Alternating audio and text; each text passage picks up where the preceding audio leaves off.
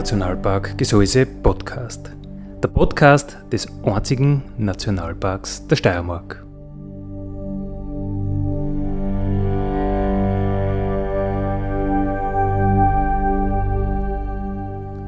Alle zwei Wochen neu mit Themen aus dem Nationalpark Gesäuse und aus der Nationalparkregion. Daddy,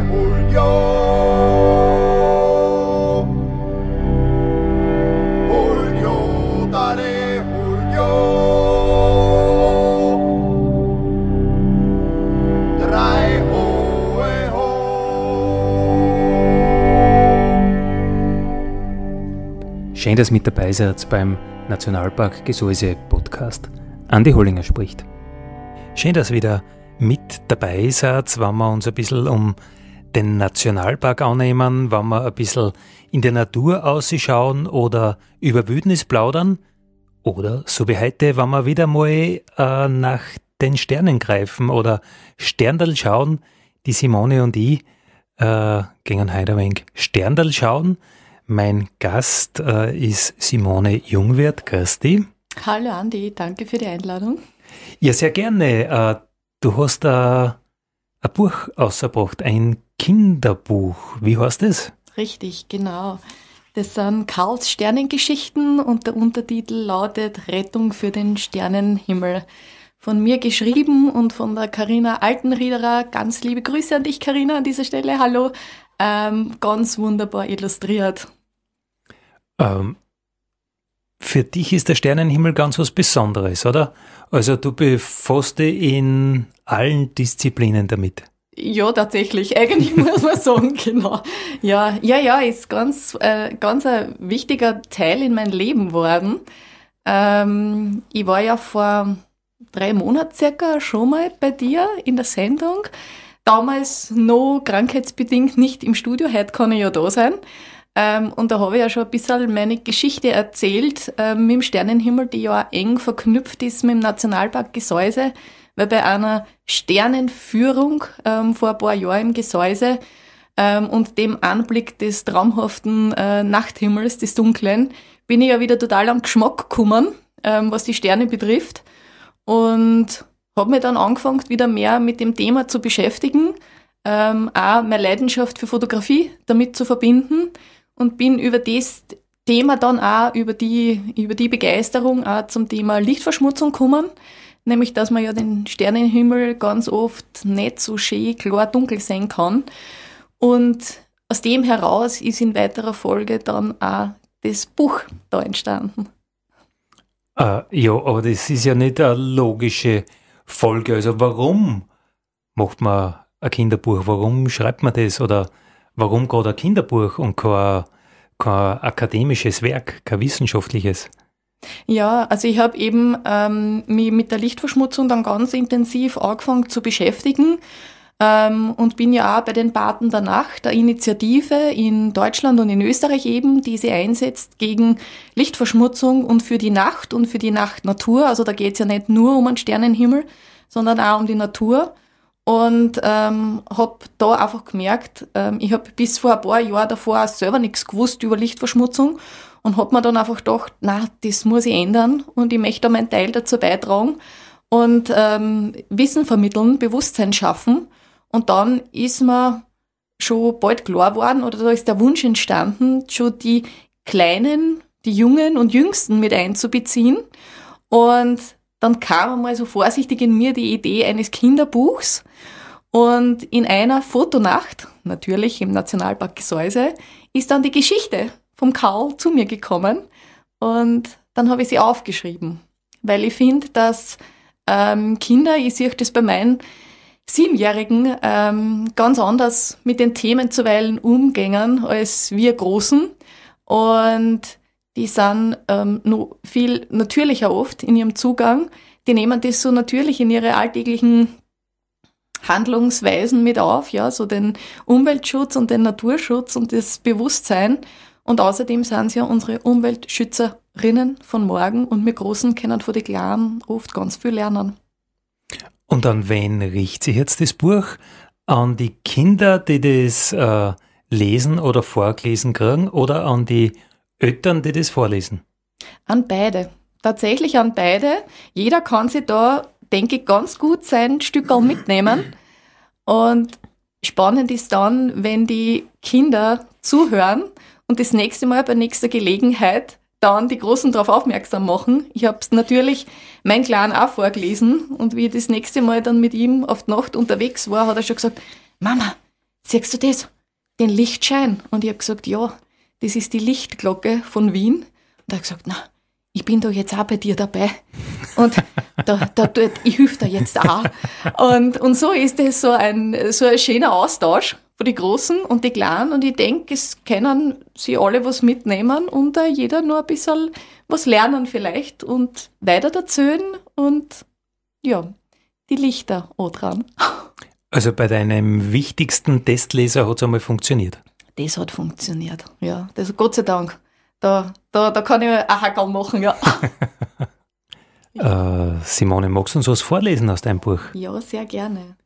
Also, der kleine Held unserer Geschichte, das ist der Karl. Und der Karl hat einen ganz einen besonderen Schatz, nämlich ein Buch.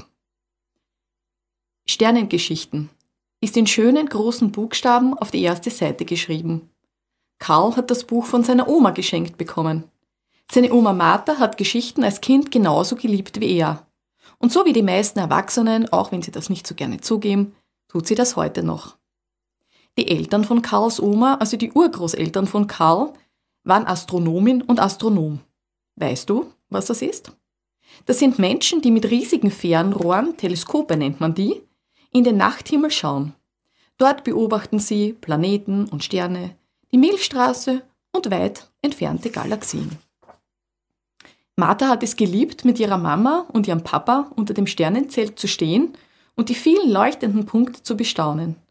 Besonders fasziniert war sie, dass all die Punkte, die sie da sehen konnte, eigene Namen hatten. So wie wir Menschen. Jeder einzelne Stern. Stell dir das vor. Aufgeregt bat sie ihre Eltern, ihr die Namen immer und immer wieder vorzusagen. Begeistert und mit großen Augen lauschte sie dann. Die Namen schienen gar kein Ende zu nehmen, und jeder klang nach Geheimnis und Abenteuer. Vega, Antares, Deneb. Sie hatte das Gefühl, dass jeder Name und jeder einzelne Stern ihr eine Geschichte erzählen wollte. Sie musste nur ganz genau hinhören, um sie auch zu verstehen. Und so bekam ein Stern nach dem anderen seine eigene Geschichte. Sternengeschichten. Marthas Eltern schrieben jede einzelne Geschichte in das dicke braune Buch und als Martha dann selbst schreiben konnte, setzte sie das Erzählen und Schreiben noch lange fort. Daraus wurden hunderte Geschichten zu allen, naja, sagen wir fast allen Sternen, die Martha jemals gesehen hatte. Viele Jahre später wählt Karl nun jeden Abend eine Geschichte davon aus. Noch längst hat er sie nicht alle gehört. Ein paar davon müssen dafür öfter erzählt werden, sind es doch seine Lieblingsgeschichten. Und wenn es klar und dunkel ist, stellt er sich gerne, genau wie seine Oma, in den Garten hinterm Haus, schaut die Sterne an und stellt sich vor, die Sterne selbst würden auf ihren Lichtstrahlen die Geschichten zu ihm bringen. In letzter Zeit jedoch passiert etwas sehr Seltsames mit dem Buch. Die Geschichten verschwinden. Kannst du dir das vorstellen? Zuerst fällt es Karl gar noch nicht auf. Er denkt, manche Seite wäre einfach frei geblieben. Doch dann verschwindet ganz plötzlich eine seiner Lieblingsgeschichten. Bei anderen fehlen auf einmal Buchstaben. Ganze Sätze verblassen und Geschichten sind wie ausradiert. Karl ist verzweifelt und auch seine Eltern können sich dieses Rätsel nicht erklären.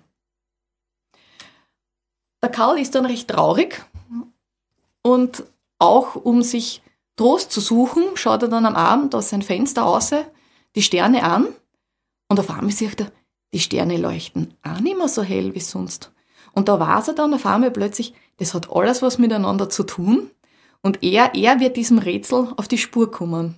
Und wir Leser, Leserinnen dürfen ihn auf dem Abenteuer und bei des Rätsels Lösung dann begleiten.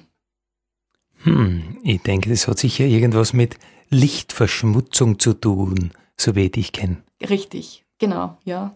Ähm, ich wollte gern dieses Thema ähm, aufbereiten und zwar auf eine ähm, ganz positive Art und Weise in dem Sinn, wenn man sagen kann, also nicht mit dem erhobenen Zeigefinger, das bin ich nicht, ja, du, du, du musst und darfst nicht, sondern einfach einmal sagen und halt jetzt auch in Kinderbuchform, ähm, was Lichtverschmutzung macht, was Lichtverschmutzung macht mit dem Sternenhimmel, nämlich dass die Sterne verblassen, ähm, was Lichtverschmutzung macht mit der Natur und mit den Tieren, auch das kommt vor.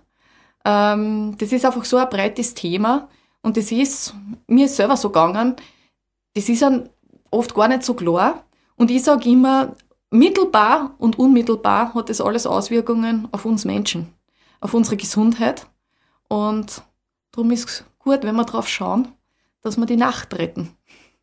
Und zu beziehen gibt es das Buch äh, auf der Webseite von der Simone Jungwirth nachthaltig.at oder auf der Webseite von der Illustratorin Melange mit Meets.at. Und die gute Nachricht ist deutlich unter einer Million Euro. Deutlich unter einer Million Euro, tatsächlich, ja. Ähm, um 22,50 ist es erhältlich. Ähm, wie du schon gesagt hast, danke. Ähm, überall im Buchhandel. Es gibt auch eine E-Book-Version. Ähm, Wer es gerne gewidmet und signiert haben möchte, das machen die Karina und ich sehr gerne, ähm, der kann sich jederzeit mit seinen Wünschen ähm, für Widmung und ähm, Signatur und Bestellwünschen an die Karina und mich wenden. Die Sterne von Alt Erla. Da? Die logische Frage ist, was ist eigentlich mit den Sternen in Alt Erla? Wie viel sind das? Geschätzt fünf bis zehn. Nein, ich weiß nicht genau. Aber auf jeden Fall Alt Erla natürlich in Wien. Also da siehst du auch in klaren Nächten nicht viele Sterne. Ja, das ist so im, im Stadtgebiet mit der Lichtverschmutzung. Da, da tut sich fast gar nichts. Und jetzt kommt halt noch die Weihnachtsbeleuchtung auch dazu. Ähm, es gibt natürlich auch jetzt diese Energiesparbestrebungen. Ähm, das ist jetzt natürlich mein, mein rein subjektives Erfahren der letzten Tage. Ich, ich war vor zwei Tagen um fünf in der Früh unterwegs und da habe ich halt, ähm, ehrlich gesagt, in den Gemeinden, ja, nicht so wahnsinnig viel Sparstift gesehen, was die Weihnachtsbeleuchtung betrifft. Und haben wir gedacht, ja, also ich weiß nicht, wie es ihr wahrnehmt. Ich hätte jetzt noch nicht so viel Unterschied gesehen bei der öffentlichen Weihnachtsbeleuchtung. Das ist halt jetzt ein großes Thema auch zu Weihnachten. Ja, bei der Weihnachtsbeleuchtung habe ich selber jetzt auch nicht so viel Unterschied gesehen. Bei der Straßenbeleuchtung allgemein allerdings in Admont sehr positiv schon. Also das letzte Mal bin ich über die Kaiserau gekommen und da war vor Mitternacht schon äh, vom Paradies aber praktisch Richtung Bahnübersetzung, Richtung Bahnhofstraßen, war schon die Straßenbeleuchtung abgeschalten. Also ich finde das eigentlich lässig, weil äh, ja, der, der mit dem Radl fährt, hat ein Licht, äh, der, der mit dem Auto fährt, hat sowieso ein Licht. Und ich glaube, ähm, Früher hat man sich immer gedacht, Fortschritt ist Beleuchtung, aber ich glaube, da sind wir jetzt schon weit und lang drüber. Ich denke, Fortschritt ist Energiesparen, Licht vernünftig einsetzen, äh, Licht dimmen, Licht vielleicht mit einem Bewegungsmöder einschalten. Also solche Dinge, glaube ich, das ist Fortschritt für mich. Wie siehst du das? Ja, absolut. Ich muss sagen, Atmund ist ohnehin eine der, der, der Vorreiter Orte in Österreich, was das Lichtabdrehen betrifft. Das war ja auch schon vor der Energiespardebatte so. Jetzt ziehen halt da einige nach. Ähm, das ist natürlich super, was man, was halt wir Paten der Nacht sagen, was man bei der ganzen Diskussion halt auch mit betonen wollen, ist das, dass bei Lichtabdrehen, Energie einsparen nicht nur ums Geld geht, ja, weil Licht einsparen wirkt sich auch durchaus positiv aufs Geldbörsel aus, aber auf so viele Dinge andere Dinge auch positiv. Und ähm, ich finde es ja immer ganz spannend. Ähm, da gibt es Zahlen und Studien dazu, dass allein nicht bei der Straßenbeleuchtung, und da redet man noch gar nicht jetzt von Werbebeleuchtung oder Dekobeleuchtung oder Schaufenster, ein Drittel des Lichts ähm, im Prinzip ungenützt in den Himmel streut, weil es eben nicht entsprechend ausgerichtet ist oder so beziehungsweise einfach nicht das beleuchtet, was wir beleuchten wollen. Ja, weil wenn ich die Hausfassade beleuchte oder in den Himmel auf vielleicht, ähm, dann ist das eigentlich nicht der Zweck, den eine Straßenlaterne erfüllen soll. Und wenn man sich das einmal vor Augen führt, ähm, wie viel unnötig wir auch beleuchten, sieht man auch, welches Potenzial man hat, ähm, wenn man einspart, beziehungsweise dass auch, wenn man sagt, man spart ein, ähm, vieles eh bisher auch nicht genützt wurde für das, was man wollte. Naja, und wenn du dann eine Kirchen anlegst oder irgendein Denkmal äh, von unten nach oben, dann geht ja, ja das meiste eigentlich neben vorbei und das wenigste äh, leicht eigentlich das Objekt an. Das siehst du am allerbesten, wenn es so diesig ist, wenn es Nebel hast, wenn irgendwie viel Partikel in der Luft sind, entweder, entweder Staub oder halt Wasserdampf oder Nebel halt, dann siehst du, wie viel eigentlich da daneben vorbeigeht. Ja, genau. Und es ist ja Licht- und Luftverschmutzung, das hat auch einen Zusammenhang. Und wie du sagst, ähm, das, das, Licht, was nach oben in den Himmel entweicht, ja, das wird dann wieder, weil es sich an solchen Partikeln dann streut, das wird dann eben wieder zurückgeworfen. Und es kann dann sein, dass das wie so ein, ein Ping-Pong-Effekt auf, auf, auf, auf geht, ja, mhm. und die Lichtverschmutzung und die Lichtglocke ähm, einfach nur erhöht. Wird immer undurchdringlicher, die, die Lichtglocke. Also wenn du dann drinnen bist, dann geht's da halt so wie in alt äh, Erla, du siehst halt wirklich keine Sterne mehr. Dann siehst du keine Sterne mehr, ja. Also, ähm, ja, Wanda hat so besungen, aber wie gesagt, in diesen dicht besiedelten Gebieten, da ist es nicht mehr so leicht möglich. Und das ist, ähm, wie du schon gesagt hast, mir liegt der Sternenhimmel sehr am Herzen und ich habe in den letzten Jahren viel Zeit verbracht draußen und ich möchte diese Einladung immer wieder aussprechen. Geht's aus, ähm, schaut sich die Sterne an, ähm, schaut, dass in ein Gebiet kommt, ähm, zum Beispiel Nationalpark Gesäuse, wo es wirklich schön dunkel ist. Ähm, erstens kann man es dann gut vergleichen. Ähm, und ich sage immer, wenn man das einmal gesehen hat, kann man es nicht mehr nicht sehen, sozusagen. Ja, man sieht dann immer diesen Unterschied. Und das macht was mit an, wenn man so unter einem Sternenhimmel steht mit tausenden funkelnden ähm, Punktal, nur dazu mit verschiedenen Farben und so weiter. Also das ist wirklich ganz was Magisches. Also angeblich 6000 Sterne sind im Gesäuse mit freiem Auge in einer klaren Nacht zu entdecken. Und äh, wie gesagt, in, in Wien oder, oder wirklich in, in stark beleuchteten Städten äh, redet man eigentlich so von wenigen Dutzenden. Genau, richtig. Ja, mhm. also das ist eben, da gibt es eine eigene Skala, mit der sie das bemisst und eben ja wenige Dutzend, so an die 50 vielleicht, ja, gerade mal, gerade mal die größeren. Und äh, ja, einfach einmal selber diesen Vergleich, sie selber ein Bild machen von denen und vergleichen. Und allein nicht das ist enorm, was das ausmacht, wenn man das einmal gesehen hat und einmal ganz bewusst schaut und ganz bewusst vergleicht.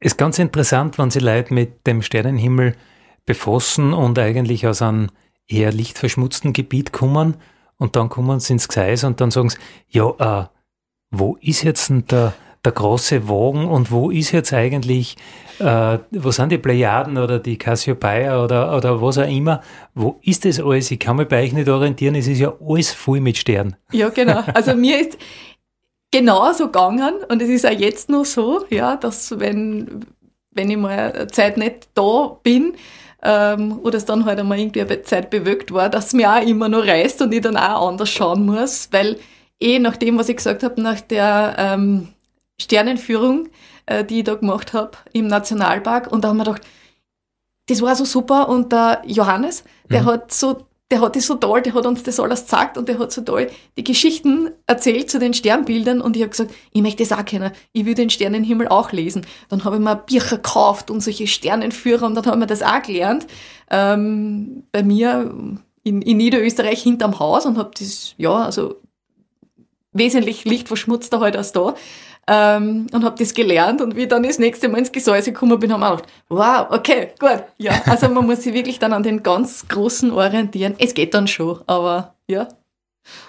Heute plaudern wir über den Sternenhimmel, heute plaudern wir über Karls Sternengeschichten mit Simone Jungwirth. Äh, Simone, Welt der Wunder, trifft es ein bisschen auf den Sternenhimmel für dich zu? Ja, absolut. Und darum, ich mag das Lied so gern, da kriege ich immer Ganselhaut, weil ich finde, es ist so, so schön in Text und Liedform gebracht, was wir wirklich um uns haben, jeden Tag.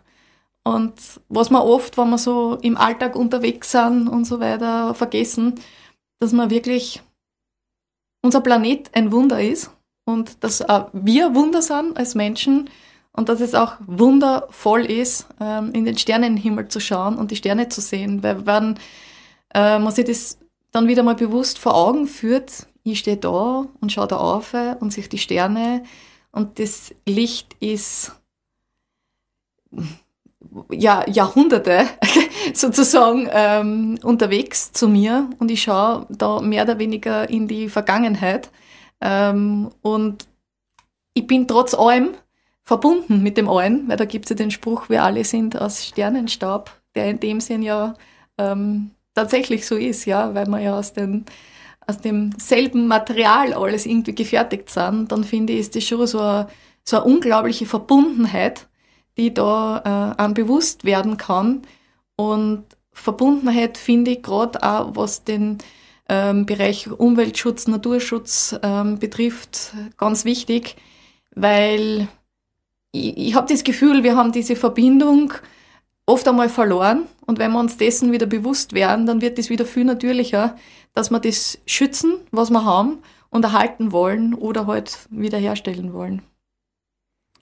Ähm, ist es vielleicht so wie in deinem Buch ein bisschen, dass äh, je mehr Licht wir auftragen in der Nacht, desto weniger wir halt auch vom Sternenhimmel sehen, desto mehr verlieren wir halt ein bisschen so unsere, unsere Wurzeln? Ja, absolut. Also das, das würde ich schon sagen. Ja. Da gibt es diesen schönen Ausspruch vom Mano Philipp, der Initiator ja der Baten der Nacht ist. Und der hat einmal gesagt äh, in einem Interview, ähm, dieses, diese, die, die Sterne, der Sternenhimmel, das ist so die Nabelschnur zu unserem Sein. Und ich finde das voll schön. Ähm, und das kommt mir immer wieder, auch wenn ich ähm, unter dem Sternenhimmel stehe. Und ich habe das selbst heute auch schon erlebt, ja, dass das so auch eben zum einen dieses ähm, unglaubliche Verbundenheitsgefühl und zum anderen so dieses auch so total zu einem selbst zurückkommen und zurückfinden. Und das ist schon sehr heilsam und magisch. Also es erdet dich ein bisschen. Absolut. Also eigentlich total witzig, gell? Mit den Augen oder mit dem Kopf so im, in, in dem, im Sternenhimmel und mit den Füßen umso mehr auf der Erde. Tatsächlich, ja. Wobei du ja da doch sehr, sehr hart im Nehmen bist, weil du ja dich doch mit ernsthafter äh, Nachthimmelfotografie auseinandersetzt. Und ja, das muss einem gefallen. In der Finster nochmal dumm rennen, in der Köten nochmal dumm rennen. Äh, warum machst du das? Ja, stimmt, muss ich gleich sagen. Ja, das muss einem gefallen, ja, das muss man wollen. Ja. Ähm, also ich habe, wie ich wieder zurückgekommen bin, mehr, ähm, weil ich immer sage, zurückkommen, warum? Ich habe also schon als Kind und Jugendliche habe ich den Sternenhimmel mögen und das ist dann irgendwie halt im Laufe des, der Zeit, ja, der, der, der weiteren Jahre ein bisschen so in den Hintergrund gerückt und dann bin ich eben nach dieser Sternenführung da wieder zurückgekommen.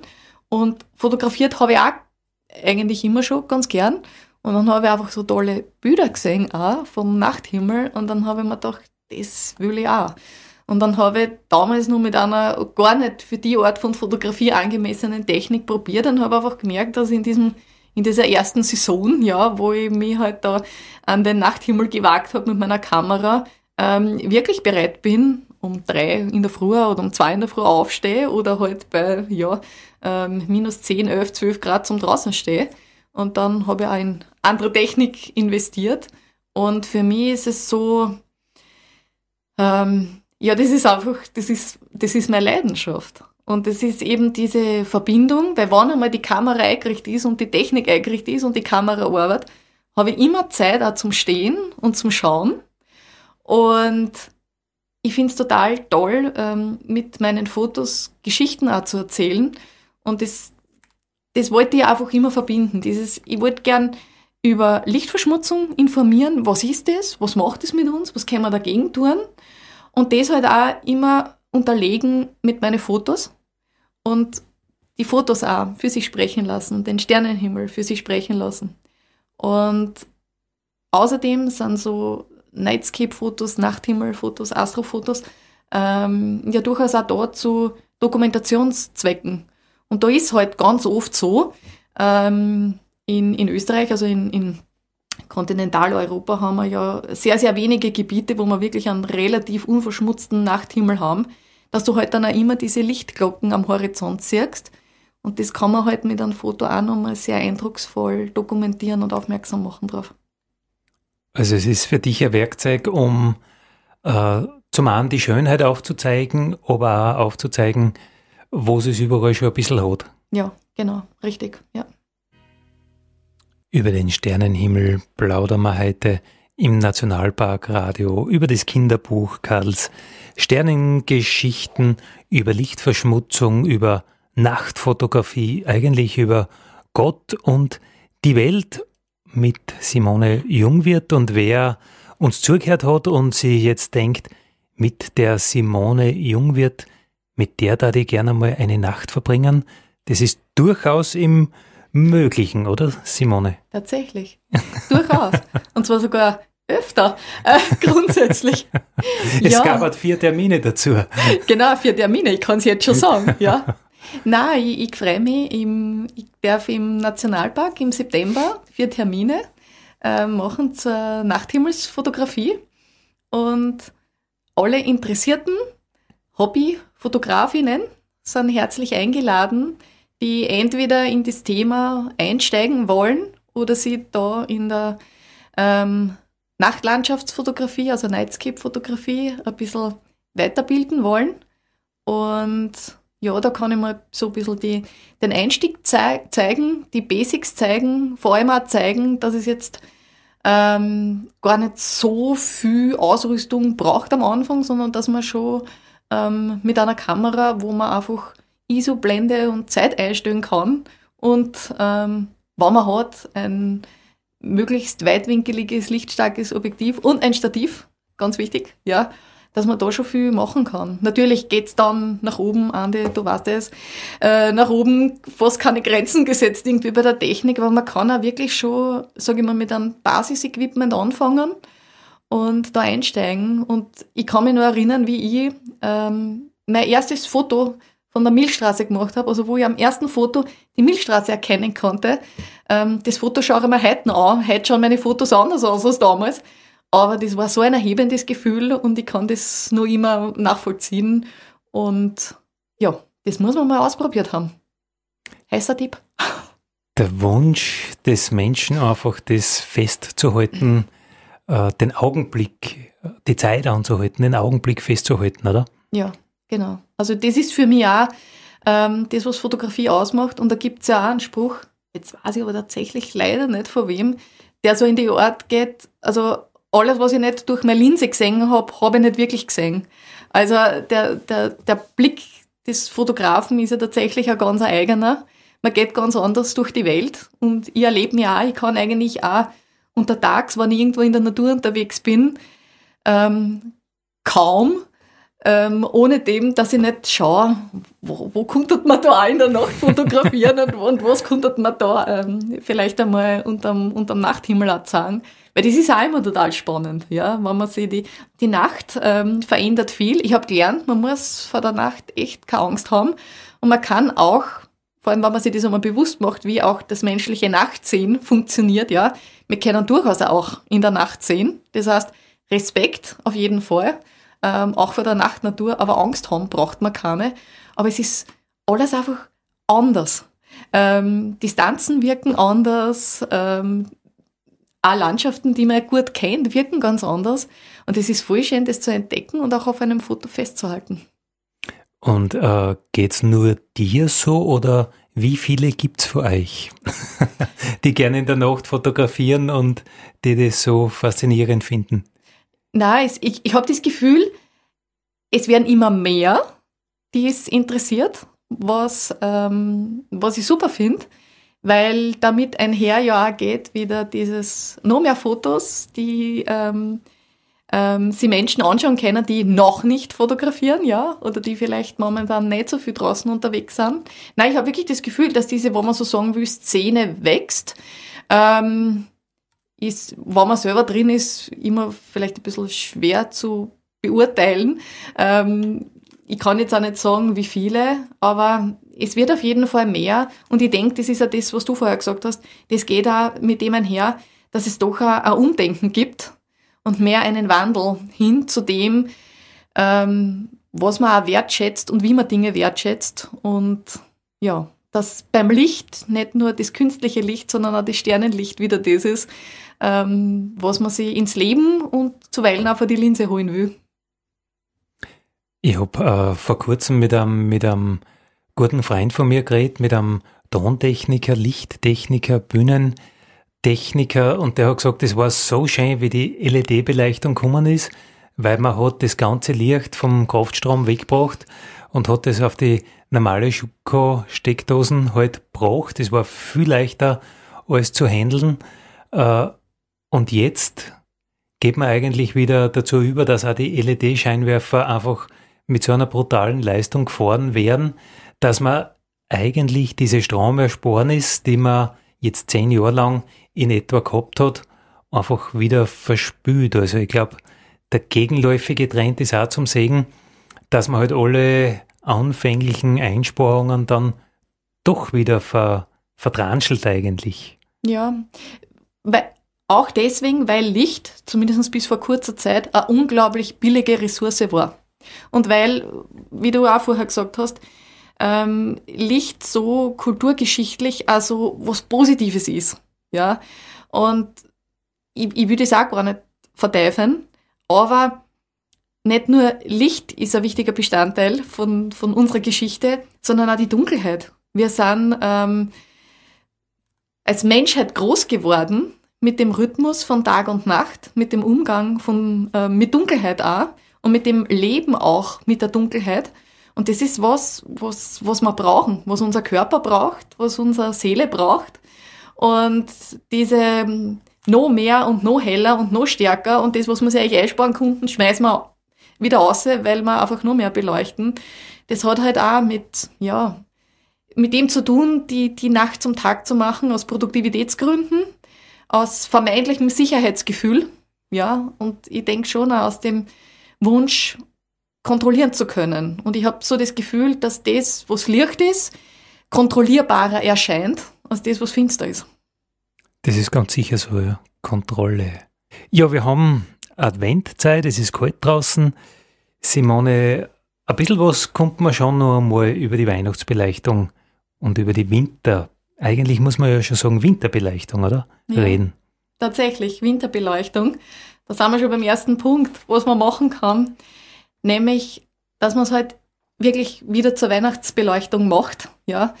Ähm, oder von mir aus Advent- und Weihnachtsbeleuchtung. Das heißt, ähm, wenn man sich das anschaut, was kann man tun, ähm, um die Lichtverschmutzung bei Weihnachtsbeleuchtung zu reduzieren, ist sicher mal ein Punkt, dass man es halt nach Weihnachten dann auch wirklich antrat.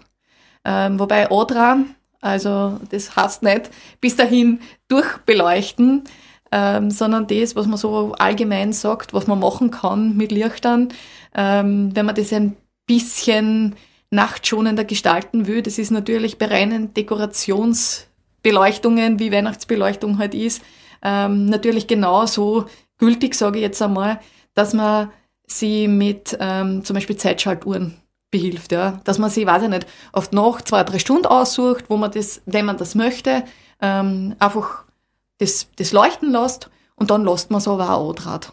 Über Nacht Andraht und das war auch schon so ein Punkt, den man machen kann. Ähm, dann die Dosis macht das Gift. Also so das, das eine beleuchtete Highlight ist vielleicht viel ähm, stimmungsvoller oder auch viel mehr, viel auffälliger oder, oder zieht die Aufmerksamkeit wesentlich mehr auf sich, als wenn man da so eine Festbeleuchtung hat und das ganze Haus und den ganzen Garten und den ganzen Balkon vollgehängt hat mit Lichterketten. Einfach, dass man da schaut und ähm, die Menge einfach ein bisschen reduziert. Dann auch mit den Lichtfarben kann man natürlich was tun. Ähm, ganz grundsätzlich sagt man immer, ähm, je blauer, desto schlechter ist es für uns Menschen, für die Tiere, für die Natur. Ähm, da kann man was tun. Weil blau äh, das Licht ist, so wie zum Mittag halt. Ähm, Horte, genau, weil das, das umso mehr in den ähm, Melatoninhaushalt eingreift. Das heißt, der, unser, unter Anführungszeichen möchte ich das sagen, Schlafhormon, Schlafhormon, das heißt, umso mehr unseren ähm, Rhythmus auch durcheinander bringen kann. Ähm, das heißt da, und das bietet sich ja eigentlich zur Weihnachtszeit eh an, warme Farben, goldene Farben, das ist auch was, was man machen kann. Ähm, und bezüglich der Örtlichkeit ist, wenn man, wenn man das möchte, beleuchten, ist auch ein Unterschied, ob ich jetzt zum Beispiel auf meinem straßenseitigen Balkon noch eine dezente Lichterkette für ein, zwei, drei Stunden auftrage ähm, oder ob ich in meinem relativ vergleichsweise dunklen Garten dann irgendwie eine Festbeleuchtung mache oder fünf Bäume beleuchte, wie, kann sich auch noch mal störender auswirken und kann ich selber auch noch was tun. Und die Idee, die ich auch ganz nett finde, ist, dass man sagt, ähm, man macht es wirklich zu was Besonderem, ähm, diese Weihnachtsbeleuchtung, und schaltet es vielleicht wirklich nur an ein paar ausgewählten Tagen ein, ähm, zelebriert es dann auch und lasst es einfach vielleicht gleich gar nicht die ganze Advent- und Weihnachtszeit durchleuchten. Für mich persönlich reicht ja das Kerzel am Adventkranz, das man halt dann jeden zweiten Tag oder so einmal für eine Viertelstunde anzieht. Also für, für mich persönlich reicht es vollkommen. Daddy,